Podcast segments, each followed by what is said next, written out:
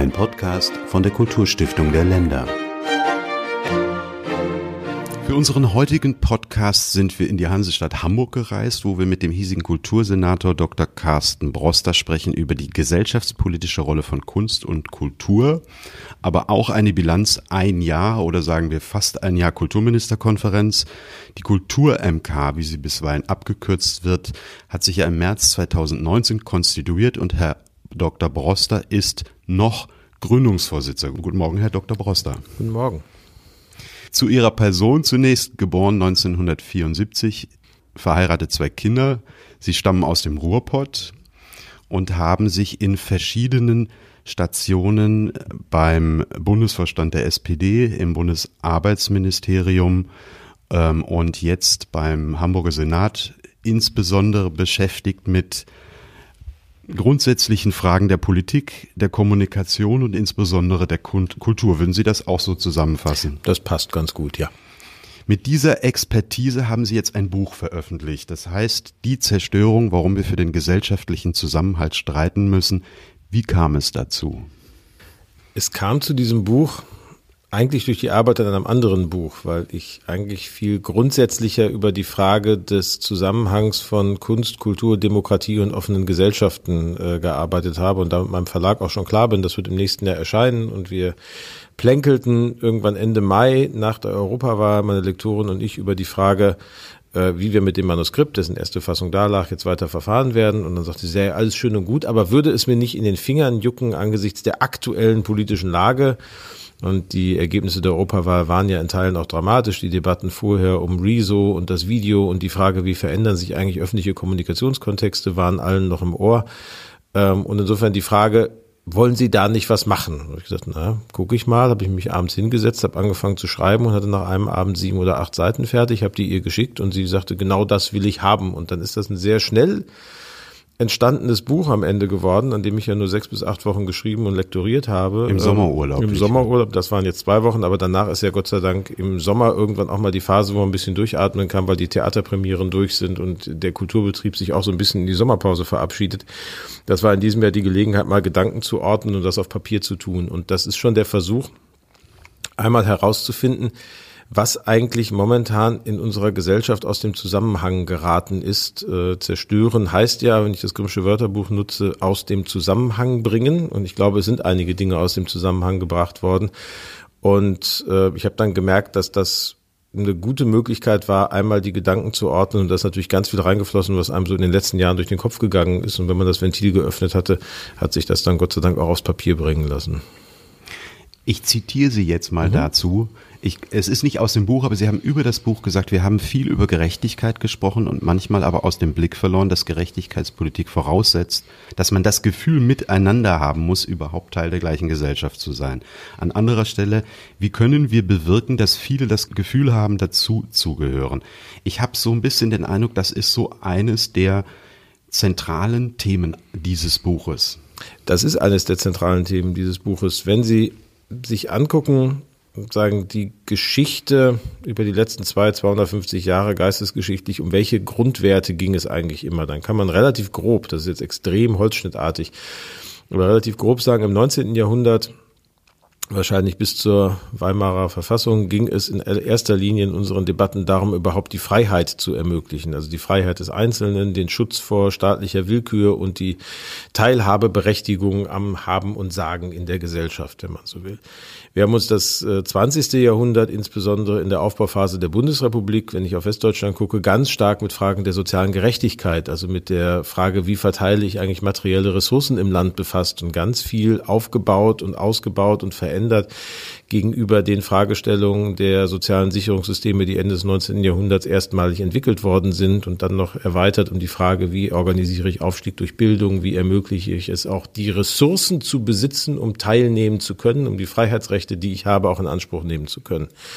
Und ich glaube, im 21. Jahrhundert rücken zunehmend die Fragen der gesellschaftlichen Solidarität, also des Zusammenhalts und des Zusammenhangs von Gesellschaft äh, auf die Tagesordnung. Das hat was damit zu tun, dass unsere Gesellschaft wahrnehmbar bunter und kulturell vielfältiger wird, es also auch aufwendiger ist, gemeinsam miteinander herauszufinden, auf welcher Grundlage man miteinander leben möchte. Und natürlich zweitens auch, weil wir einen Prozess, den Jürgen Habermas in seiner äh, Theorie des kommunikativen Handels mal als die Verflüssigung lebensweltlicher Gewissheiten beschrieben hat, ziemlich weit abgeschlossen haben. Das heißt, so fast alles, was mal als Tradition vorgegeben war, ist mittlerweile schon hinterfragt und muss deswegen immer wieder neu begründet werden. Wir müssen uns immer wieder neu verständigen auf die Werte, auf die Rahmenbedingungen und Grundlagen, in denen wir in Gesellschaft miteinander agieren wollen. Und das setzt natürlich einiges an Arbeit voraus, auch an intellektueller, an diskursiver, an kommunikativer Arbeit und hat immer wieder was zu tun mit der Frage, glauben wir eigentlich, dass wir Teil der gleichen Veranstaltung sind, wie Sie gerade eben zitiert haben? Um das mal an einem Beispiel zu machen.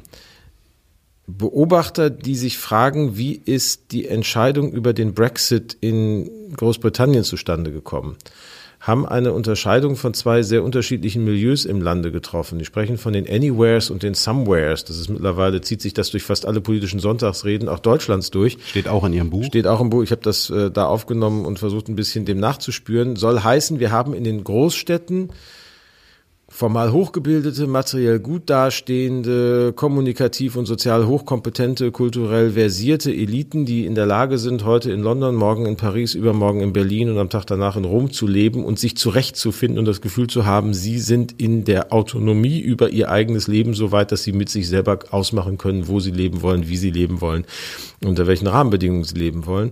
Und wir haben Bürgerinnen und Bürger, die nicht in diesen urbanen Milieus leben, sondern die das Gefühl haben, ich bin irgendwo hingeboren worden und muss da jetzt klarkommen, habe aber gar nicht die Verfügungsgewalt darüber, die Rahmenbedingungen meines alltäglichen Lebens selber mitbestimmen zu können. Deswegen war ja auch der Slogan, der am Ende zu dem Brexit-Votum geführt hat, Take Back Control.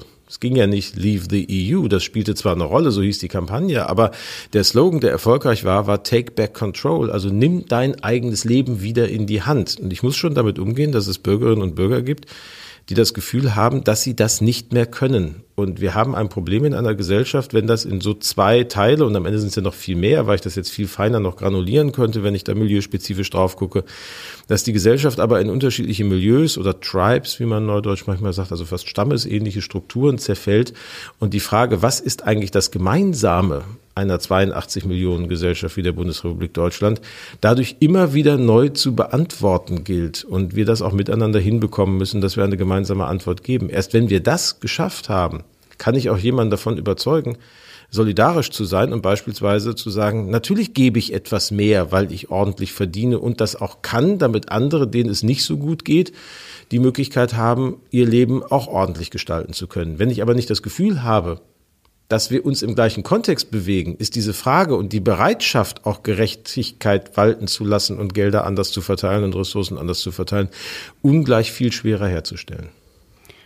Zu diesen Milieus kommt ja auch noch hinzu, auch das ist ein Thema, das ich von Ihnen schon wiederholt gehört habe, dass wir darüber nachdenken müssen, wie wir ähm, in einer migrantisch geprägten Gesellschaft, also nicht nur mit diesen Milieus, sondern mit damit auch noch in irgendeiner Weise umgehen. Wie kann so eine Verhandlung aussehen? Naja, also wir haben, das haben wir aber auch ganz lange ja schon, die sozusagen Migrationsbeiräte, die wir an vielen Stellen ja schon haben, viele Kommunen jetzt auch nochmal Blick auf die Geflüchteten, ja auch nochmal neue Teilhabestrukturen geschaffen haben. Aber in der Tat finde ich sehr spannend eine Studie, die die Körperstiftung vor zwei, drei Jahren gemacht hat, in der sie sich angeguckt haben, was heißt eigentlich Diversität heutzutage in den Städten? Weil wir Diversität ja ganz häufig immer sehr schnell auf die Frage, was ist eigentlich dein kultureller, dein ethnischer, dein migrationsgeprägter Hintergrund fokussieren. Aber natürlich hat Diversität eine ganze Vielzahl sehr, sehr unterschiedlicher Facetten, die wir alle miteinander berücksichtigen müssen. Das können materielle äh, Facetten sein, das können kulturelle Facetten sein, das können äh, sagen Facetten der sexuellen Identität sein, Facetten auch der sozialen Verortung, der Lebensästhetiken und auch ja der Migrations Hintergründe, ein furchtbares Wort, aber ein besseres haben wir halt nicht. Ähm, und alles das zusammen konstituiert Vielfalt. Und ich glaube, es kommt entscheidend darauf an, dass wir Räume schaffen und erhalten in unserer Gesellschaft, in denen wir das Allgemeine wieder reklamieren können, die also eben unabhängig von der jeweiligen Gruppenidentität oder der jeweiligen Überzeugung zu dieser oder jener Milieustruktur zu gehören, für alle miteinander betretbar sind und dann auch gemeinsam dort das Aushandeln des Gemeinsamen und des Allgemeinen ermöglichen. Das sind zum einen mediale Räume, das sind aber vor allen Dingen auch kulturelle Räume. Wenn wir sie entsprechend öffnen, dann gibt es wenige Orte, an denen mehr freie Debatte, freies Begegnen, freies Austauschen möglich ist, als beispielsweise das Foyer eines Theaters oder eines soziokulturellen Zentrums. Und genau in diese Räume müssen wir rein. Und deswegen kommt auch Kultur auf einmal so eine veränderte Rolle innerhalb unserer gesellschaftlichen Debatten zu. Auf genau diesen kulturellen Aspekt möchte ich nochmal näher eingehen. Sie haben ja gerade dieser Tage gesagt, dass Sie nicht müde werden, den Wirtschaftsbossen zu erklären, wie wichtig Kultur und Kulturpolitik ist. Welche Angebote hat denn die Kultur und welchen Anteil kann Kulturpolitik und auch kulturelle Bildung denn leisten zur Herstellung dieses Gemeinsamen? Vor allen Dingen den Beitrag, dass sie Kristallisationspunkte für gesellschaftliche Debatten schafft. Also um das mal in ein alltagspraktisches Beispiel zu übersetzen. Kunst steht häufig wie so ein im Wohnzimmer verrücktes Möbelstück im Weg. Und wir stolpern regelmäßig darüber. Sie irritiert uns, sie sagen, verändert Perspektiven und Blickrichtungen und Wahrnehmung.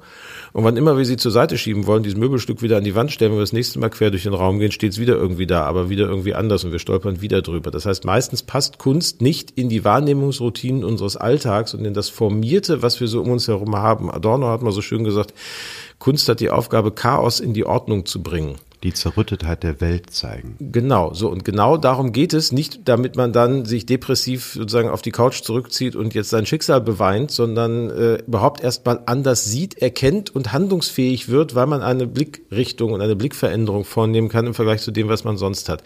Das ist die Fähigkeit und die Möglichkeit, die Kunst hat. Sie muss nie eine Antwort geben, aber sie kann uns irritieren in unseren Handlungsabfolgen.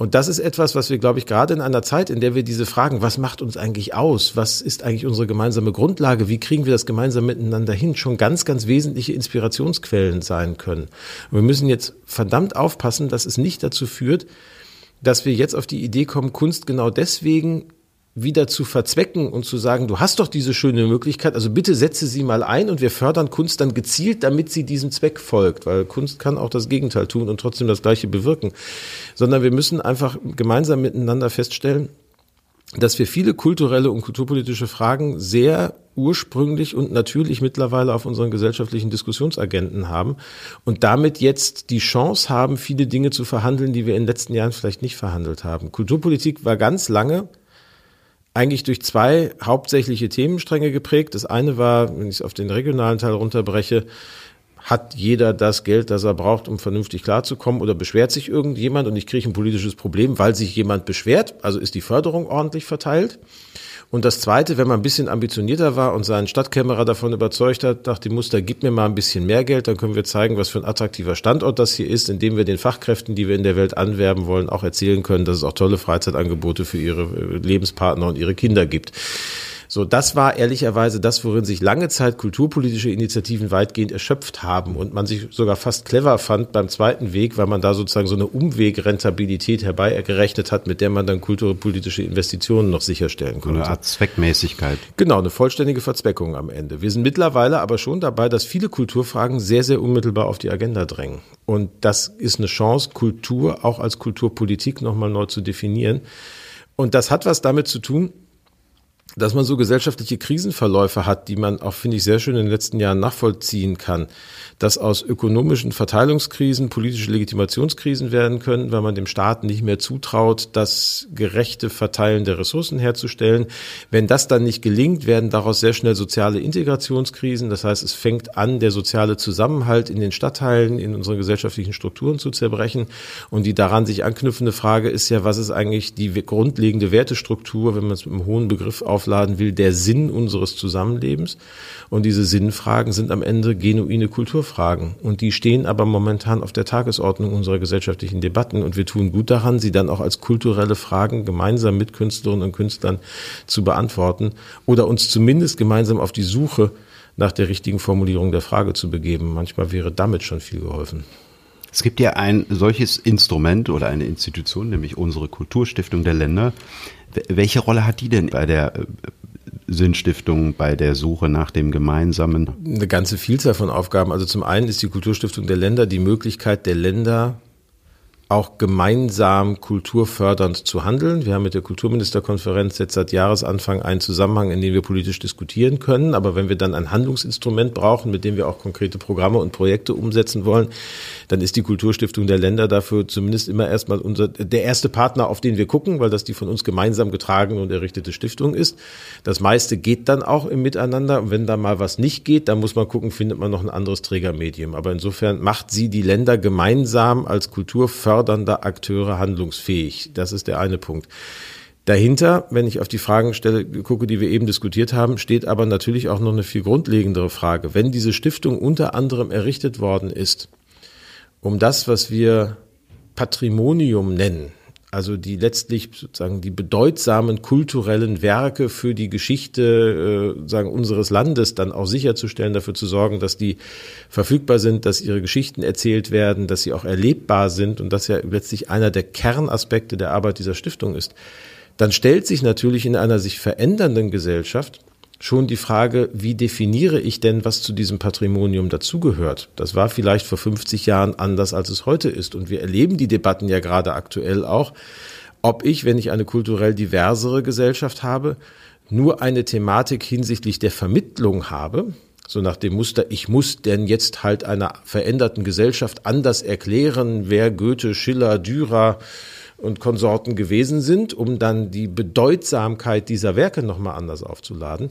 Oder ob das nicht auch heißt, dass sich auch die Gegenstände, die umfasst sind und damit die kulturellen Objekte und Traditionen verändern, weil natürlich Menschen als Teil unserer Gesellschaft und damit auch als Teil unserer heutigen Kultur hier leben, die aus anderen kulturellen Traditionen stammen. Und wenn ich mir so manche Debatte angucke, die wir momentan etwas verdruckst führen um die Frage, wie gehen wir damit um, dass zunehmend Muslime in Deutschland leben, um das Beispiel mal praktisch zu machen, dann kann ich auch an den Punkt kommen, dass die gesamte mittelalterliche christliche und auch jüdisch-christliche Tradition ohne die Überlieferung des Islam, die überhaupt in Europa bestimmtes Anschließen an Traditionen dann auch bis hin zurück in die griechische Antike erst möglich gemacht hat, weil die Überlieferung über den Islam nach Europa kam. Und vieles, was wir heute als vermeintlich abendländische Traditionen betrachten, ohne den sozusagen den Beitrag des Islam im Hochmittelalter gar nicht nicht möglich gewesen wäre.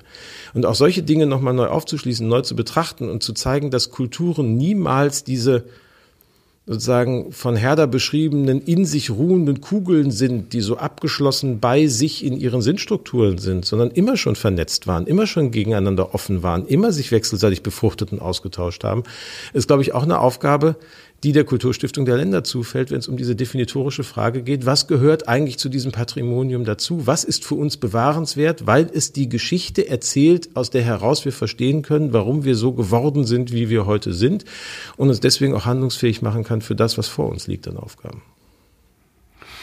Die Überleitung zur Kulturministerkonferenz haben Sie jetzt ja schon ähm, geleistet die hat jetzt zweimal getagt. Es ist noch nicht ganz ein Jahr, aber es ist sozusagen jetzt die Sitzung, die letzte dieses Jahres gewesen. Wie ist es denn überhaupt dazu gekommen, zu dem Konsens, dass man so etwas überhaupt braucht? Ich glaube, das war im Frühjahr 2018, wo der rheinland-pfälzische Kulturminister Professor Wolf gesagt hat, sowas könnte man ja mal machen oder er würde sich das wünschen. Und ein Jahr später war sie dann da. Wie wurde dieser Konsens ähm, überhaupt ausgemittelt? Der war, glaube ich, da und es war entscheidend, dass man ihn mal ausspricht. Also es gab den Brief von Konrad Wolf, der tatsächlich so das öffentlich wahrnehmbare Signal war. Ich habe vorher viel geredet, unter anderem mit Benjamin Hoff aus Thüringen. Wir haben auch gesagt, was können wir eigentlich machen, um als Länder handlungsfähiger zu werden.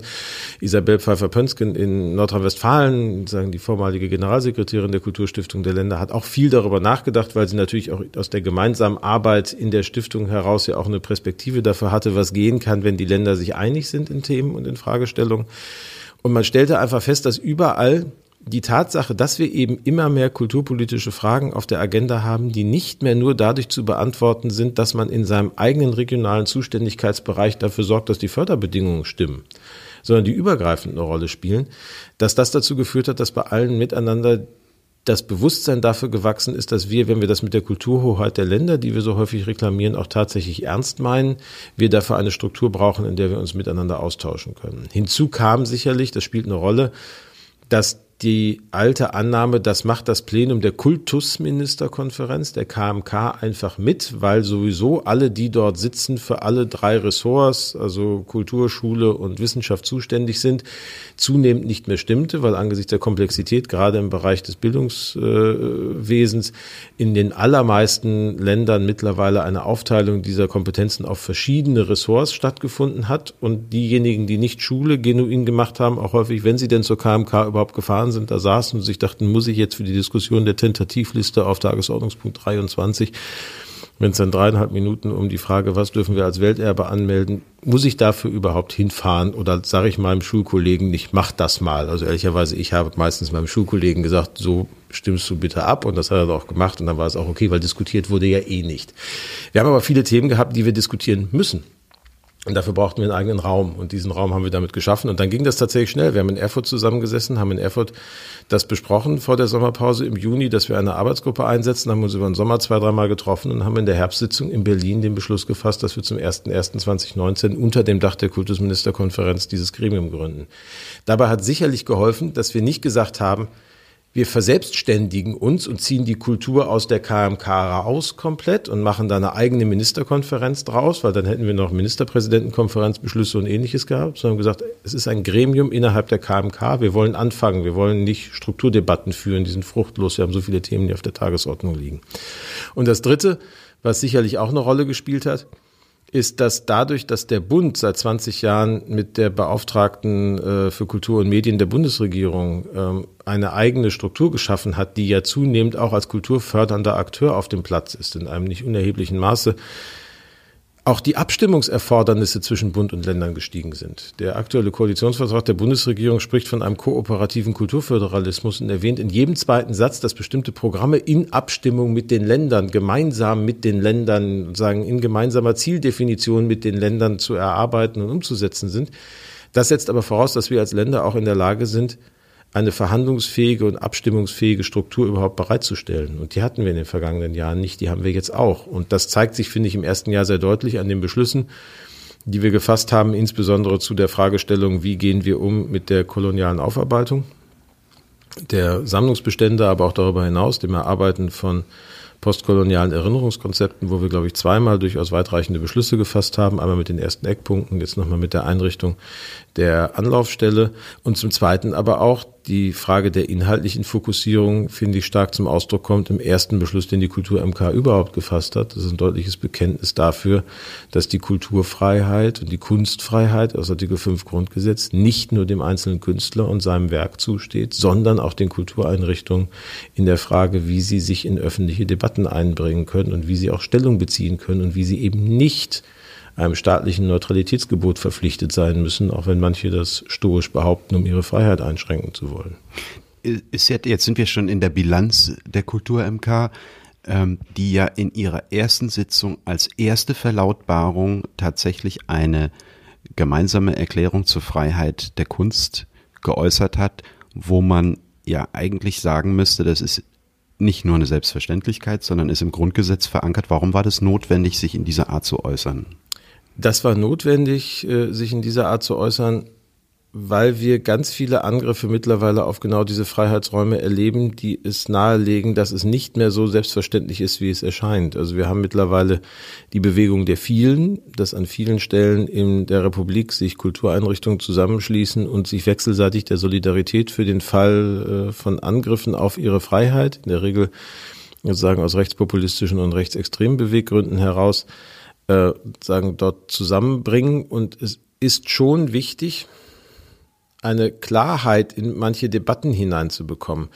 Es ist eine Selbstverständlichkeit auf den ersten Blick. Das war ja auch die Kritik einiger, die sagten, warum beschließt ihr das nochmal? Das steht doch tatsächlich schon im Grundgesetz und das müsst ihr doch jetzt nicht nochmal festhalten. Allerdings steht im Grundgesetz, die Kunst ist frei. So, das ist der Satz, der sagen dort vom Gehalt erhalten ist. Der ist aber natürlich so wie, wie jeder kurze Satz durchaus interpretationsfähig und es gibt nicht wenige, die insbesondere von rechter Seite in so einer vermeintlich rechtsstaatlichen Argumentationslogik sagen, ja, natürlich ist die Kunst frei, aber eine staatlich finanzierte Kultureinrichtung ist doch, weil sie staatlich errichtet worden ist, dazu verpflichtet, einen neutralen Raum zu bilden, der dann von unterschiedlichsten, möglichst die gesellschaftliche Kultur in ihrer jeweiligen Zusammensetzung repräsentierenden Art und Weise betreten und bespielt zu werden.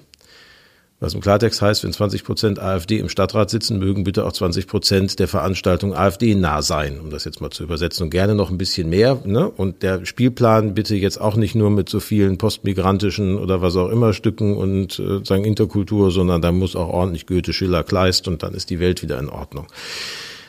Und das ist etwas, was wir erleben. Die Süddeutsche Zeitung hat das vor ein paar Wochen, finde ich, in einer sehr beeindruckenden Dokumentation in ihrem Feuilleton mal deutlich gemacht, wo sie einfach seit 2017 die verschiedenen Versuche von Übergriffen auf kulturelle Einrichtungen in Ost- wie in Westdeutschland zusammengetragen hat. Und da sind schlimme Sachen dabei, bis runter dazu, dass es eine Anfrage im baden-württembergischen Landtag gab, wie viele Beschäftigte der Staatstheater in Baden-Württemberg eigentlich nicht deutscher Herkunft sind. Äh, eine Frage, die es entlang eines US-amerikanischen Sängers äh, im Ensemble der Staats Staatsoper in Stuttgart bis in die New York Times geschafft hat, wo sie sich fragten, was ist da eigentlich los? Wieso werden da gerade sozusagen Nationalitätendossiers zu den einzelnen äh, sagen Kulturschaffenden und Künstlerinnen und Künstlern im Land in Deutschland wieder erstellt.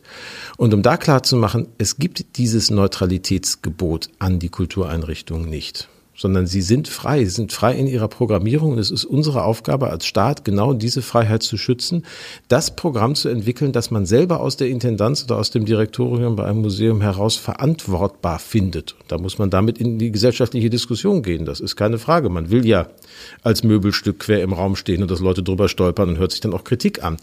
Das gehört dazu, aber es gehört nicht dazu, dass wir sagen, Kunst muss einen bestimmten vorgegebenen Repräsentationszweck erfüllen oder Kunst muss sagen repräsentativ zu den Meinungen der Bevölkerung sein oder Kunst darf niemandens Gefühle verletzen. All das darf sie und all das diskutieren wir momentan aber kontrovers. Und da war es den Kulturministerinnen und Kulturministern ein Anliegen, klarzumachen, dass das keine Kategorien sein dürfen, wenn wir die Kunstfreiheit ähm, befragen. Und ich finde schon, man hört aus Gesprächen, beispielsweise mit dem Kulturrat und anderen schon sehr deutlich, dass sie sagen, diese Erklärung hilft. Diese Erklärung hilft vor allen Dingen im kommunalen Kontext, wenn es um diese sozusagen alltäglich werdenden Angriffe auf die Kultureinrichtungen geht, nach dem Muster, das dürft ihr doch nicht mehr, dann ein Referenzdokument zu haben, auf das man verweisen kann, in dem ein paar grundlegende Fragestellungen geklärt sind, ähnlich wie das die Schulpolitik mal vor Jahrzehnten gemacht hat in diesem berühmten Beutelsbacher Konsens, als um die Frage ging, wie kann ich eigentlich als Lehrer Politik lehren, und dabei natürlich auch aktuelle Fragestellungen und die verschiedenen Positionen aufgreifen, ohne zu überwältigen, aber sehr wohl, indem ich eine Haltung zeige. Einen ähnlichen Konsens haben wir da, glaube ich, auch geschafft und ich bin mir sehr sicher, der wird in den nächsten Jahren noch einiges auszuhalten haben, weil es einige geben wird, die weiterhin versuchen werden, daran zu rütteln. Dann kommen wir doch mal zu einem anderen Diskurs, der auch Thema war in der ersten Sitzung der Kultur-MK, nämlich der Diskurs über den Umgang mit Kulturgütern aus kolonialen Kontexten, der ja im Jahr 2018 enorm international an Fahrt aufgenommen hat. Und wenn man sieht, dass das jetzt zu einer Umsetzung geführt hat, tatsächlich auch in der in dem Beschluss vom Oktober 2019 eine Kontaktstelle einzurichten, eine Anlaufstelle insbesondere für die Herkunftsgesellschaften und Länder, dann kann man sagen, wir sind in Deutschland ja, also wir haben insbesondere die Franzosen ja dramatisch überholt in der äh, politischen Bearbeitung dieser, äh, dieser Debatte, dieses Themas. Ja, zumindest sind wir dort in einer Art und Weise unterwegs, die nochmal unterstreicht, warum es so wichtig war, diese Kulturministerkonferenz zu gründen, weil wir eben einen Ort hatten, an dem wir das besprechen konnten und zwar nicht nur mal drüber redend, sondern tatsächlich auch Entscheidungen treffend und diese Entscheidungen dann umsetzend. Die Debatte hängt ja ein paar Jahre länger schon in der Luft. Und in Hamburg hat der Senat im Jahr 2014 entschieden, dass wir ein postkoloniales Erinnerungskonzept schreiben wollen. Das heißt, wir waren da schon sehr früh auf dem Platz, ehrlicherweise immer noch viel, viel, viel zu spät, weil die Gruppen, die sich aus den postkolonialen Communities oder aus den äh, Eine Welt-Initiativen mit dem Thema auseinandergesetzt haben, das ja teilweise schon Jahrzehnte vorher getan haben und wir dadurch eine Phase gegangen sind, die der Kolonialhistoriker äh, Zimmerer hier von der Hamburger Universität mit dem Begriff koloniale Amnesie glaube ich, durchaus zutreffend umschreibt. Es gab erst so eine Romantisierung und dann irgendwann haben wir einfach nur noch vergessen, aber dass wir wirklich aufgearbeitet haben, dass da auch insbesondere in der kulturellen Dimension, aber natürlich auch in der humanitären Dimension immense Verbrechen stattgefunden haben.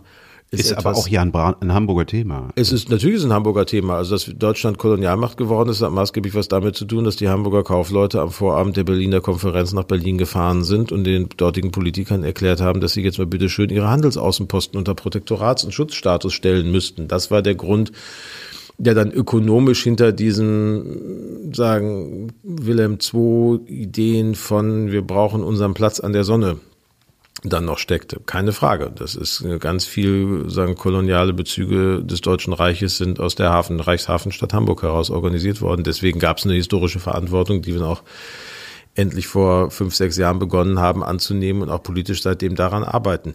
Aber in der Tat war es so, dass an vielen Stellen auf einer nationalstaatlichen Ebene diese dieses Bekenntnis und dieses Commitment noch fehlte und auch wie immer noch dabei sind, es ausreichend zu entwickeln ich bin sehr dankbar über das, was wir geschafft haben in diesem Jahr, weil wir tatsächlich nachdem in anderen Ländern, Frankreich haben Sie erwähnt, also erst äh, Macron in Ouagadougou mit der entsprechenden, sagen, deutlichen Ankündigung in seiner Rede, dem Hinweis, dass es nicht aushaltbar wäre, dass die Kulturtradition ganzer afrikanischer Nationen in den Kellern französischer Museen läge und dann der Ankündigung daran etwas ändern zu wollen.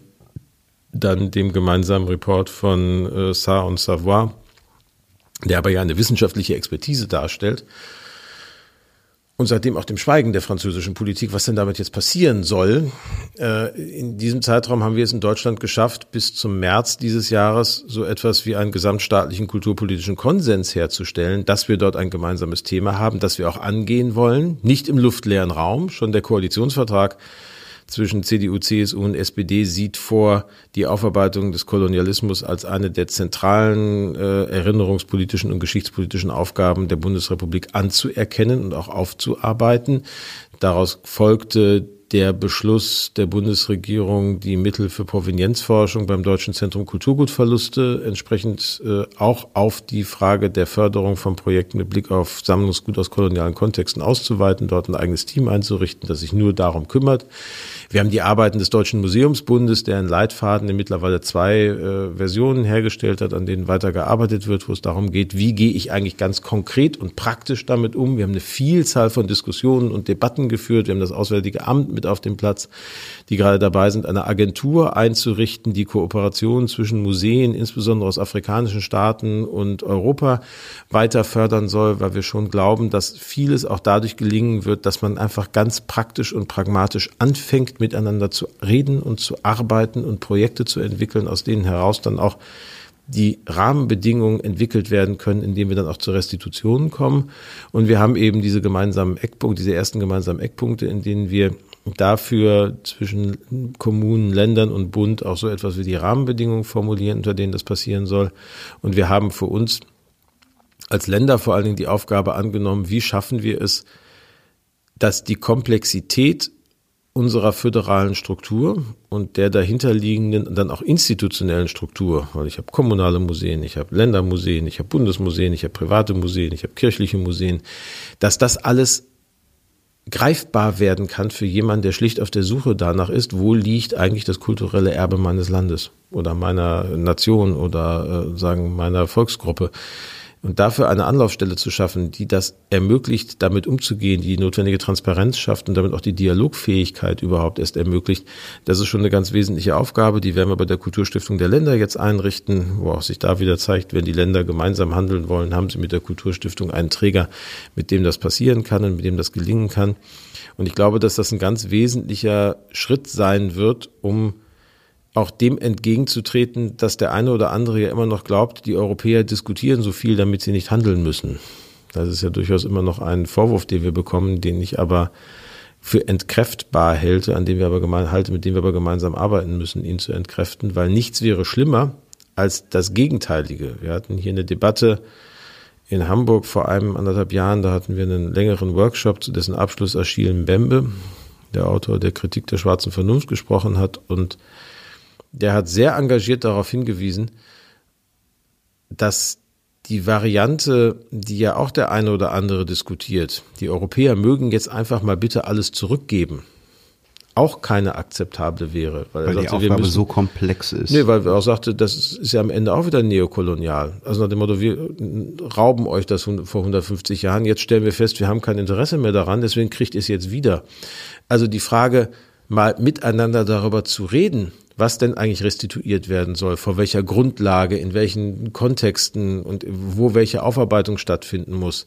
Dazu, das sei schon ganz wesentlich. Also Bembe spitzt das zu, dass er sagte, erst schickt ihr uns unsere Flüchtlinge zurück. Und nachdem ihr uns unsere Flüchtlinge zurückgeschickt habt, schickt ihr uns noch die Objekte unserer Kulturen zurück und danach fühlt ihr euch wieder ganz bei euch, ne? wenn ihr Europäer wieder unter euch seid.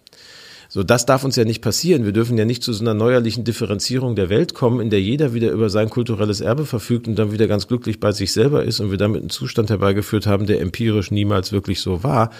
Sondern wir müssen es ja schaffen, dass wir die universelle Verfügbarkeit von Kulturgütern auch universell gewährleisten. Zu dem Schritt müssen wir eigentlich kommen. Dazu ist aber die Zwischenstufe, der Souveränität über das eigene kulturelle Erbe erstmal wiederherzustellen. Und in diesem Prozess sind wir gerade und da spielen Restitutionsfragen natürlich eine ganz erhebliche Rolle. Und dafür schaffen wir die Grundlagen mit den gemeinsamen Beschlüssen und der gemeinsamen weiteren Arbeit in der AG, die wir jetzt ja auch zwischen Bund, Ländern, kommunalen Spitzenverbänden, Deutschen Museumsbund und anderen eingerichtet haben, um ganz konkret an diesen Fragen und den auftauchenden Fragestellungen auf der Grundlage der Eckpunkte zu arbeiten mir ist es ganz wichtig, noch in diesen Tagen darauf hinzuweisen, dass diese verschiedenen Stellen, Zentralstelle und die Kontaktstelle ja natürlich miteinander arbeiten, dass das keine Parallelstrukturen sind, sondern dass, dass, dass die natürlich zusammenarbeiten. Wenn Sie jetzt dieses Projekt drei Jahre Kontaktstelle sehen, was wäre denn idealerweise die Situation, in der wir uns dann in drei Jahren befinden, nachdem die drei Jahre ihre Arbeit erfolgreich gemacht hat?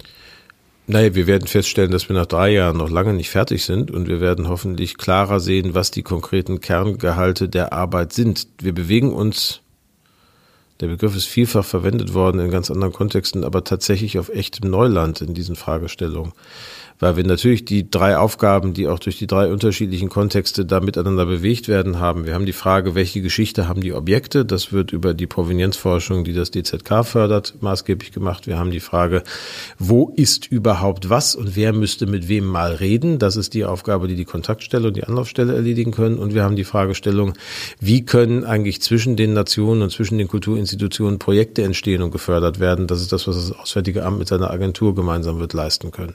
Und wir werden hoffentlich immer wieder so agil und beweglich bleiben, dass wir uns nicht festlegen auf eine bestimmte institutionelle Struktur und auf einen bestimmten Aufgabenkatalog, sondern uns genau in der Geschwindigkeit, die wir jetzt in diesem Jahr unter Beweis gestellt haben, auch in den kommenden Jahren entlang der dann tatsächlich auftauchenden Fragestellungen und äh, Herausforderungen bewegen.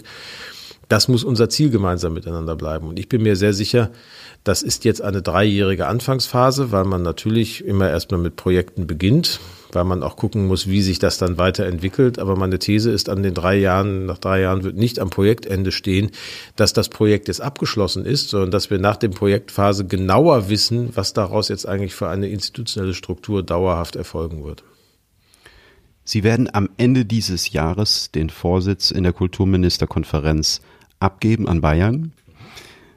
Mich würde noch interessieren, was sehen Sie denn aber, wenn wir über die Zukunft schon reden, als weitere künftige ähm, naheliegende, drängende Herausforderung für die Kultur-MK und möglicherweise sehen Sie da auch schon Handlungsfelder auf die Kulturstiftung der Länder zukommen.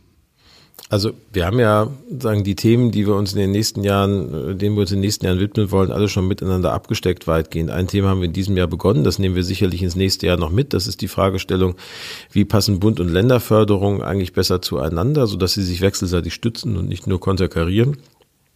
Ein Thema, das mit als Gründungsimpuls, habe ich vorhin ja beschrieben, auch an äh, der Wiege der Kulturministerkonferenz stand.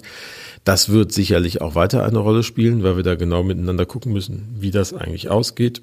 Wir haben die Debatte über die Frage, wie organisieren wir künftig so etwas wie eine Förderung für kleinere, unabhängige Verlage in Deutschland. Auch eine Debatte, die wir im Frühjahr bei der Leipziger Buchmesse begonnen haben, die noch nicht am Ende ist weil da auch viele Länder die Notwendigkeit sehen, noch mehr zu tun, als es der Bund jetzt mit seinem äh, neuen Verlagspreis und viele Länder ja auch mit den eigener Initiative entwickelten Verlagspreisen tun, brauchen wir dort nicht eine strukturelle Förderung die es ermöglicht, äh, Literaturproduktion auch dauerhaft auf eine gesicherte Basis zu stellen. Und wir werden neue Themen haben, die hinzukommen. Das wird die Frage sein, wie gehen wir mit Digitalisierung um? Das hatten wir ursprünglich jetzt schon äh, auf der Herbstsitzung als Thema geplant. Die Arbeitsgruppe hat gesagt, die daran momentan arbeitet, sie brauchen noch ein bisschen zur Vorbereitung, aber das wird sicherlich eines der Themen sein, die noch äh, auf uns zukommen werden. Und so liegen ganz, ganz viele weitere Themen vor uns. Die Frage der sozialen Situation von Künstlerinnen und Künstlern wird noch ein Thema sein, mit dem wir uns auseinandersetzen werden. Und äh, ich bin mir sehr, sehr sicher, dass das ein Gremium ist, das noch viele, viele Jahre die Lust an der inhaltlichen Beschäftigung mit Themen aufbringen wird, wie das momentan der Fall ist. So, dann war das unser Interview mit dem Vorsitzenden der Kulturministerkonferenz. Ich weise immer an dieser Stelle darauf hin, uns hören Sie auch auf Facebook, finden Sie auch auf Twitter und Instagram und auch auf YouTube. Und Ihnen, Herr Dr. Broster, ganz herzlichen Dank für das Gespräch. Ich danke Ihnen.